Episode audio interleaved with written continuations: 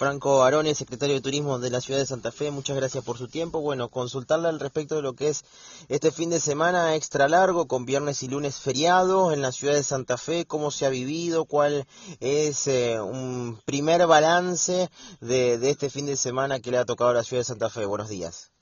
Bueno, buenos días, muchas gracias por el llamado. La verdad que el balance es positivo, tuvimos un 85% de, de ocupación, este dato lo, lo, chequeamos con la Asociación Hotelera Gastronómica y, y, la satisfacción de tener otro fin de semana con mucho movimiento turístico en la ciudad, algo que se viene dando ya de manera recurrente, independientemente de que tengamos fin de semana largo o un fin de semana común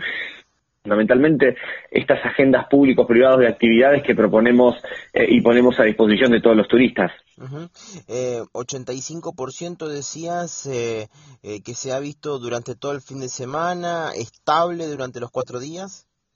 Sí, de hecho que una de las cuestiones que, que, planteábamos es que el día sábado tuvimos niveles más altos de, de, ocupación, pero en promedio tomando viernes, sábado y domingo a la noche eh, ese es el, el, porcentaje, y es un porcentaje alto porque habla de un movimiento y ocupación sostenida, y, se vio también en la gastronomía, en los paseos, eh, en el festival de la cerveza artesanal que se dio en el Mercado Progreso, más de 5.000 personas, y algunos de esos, de esos turistas también lo, lo pudieron disfrutar, eh, y, la, y es una satisfacción, porque encontrar que, que Santa Fe sigue siendo una alternativa todos los fines de semana, habla a las claras de que, de que el turismo se consolida en la ciudad. Eh decías cerveza artesanal como uno de los festivales importantes, hubo otro tipo de actividades, actividades que efectuó la municipalidad. Sí, tuvimos toda la propuesta de mi ciudad como turista, con distintos paseos por la costanera, eh, por el por el bulevar, eh, por la peatonal. Hoy, día lunes, Camino de la Constitución a partir de las 11 de la mañana, visitas al Teatro Municipal, visitas a la Estación Belgrano en el marco de las jornadas eh, conmemorando al patrimonio, que, es un, día nacional, y la verdad que tuvimos eh, muy buena respuesta. Entonces, estos espacios empiezan a generar convocatoria de turistas, por supuesto la Manzana Jesuítica y el Museo de la Constitución, los, espacios más convocantes dentro de las propuestas eh, de la municipalidad, que son atractivos que ya tienen una jerarquía nacional e internacional. Eh, ¿Ustedes notan que se mantiene sostenida la demanda en Santa Fe? O sea, que ya se mantiene como una plaza requerida por el turista de, de, de otras provincias o de bien de la provincia de Santa Fe?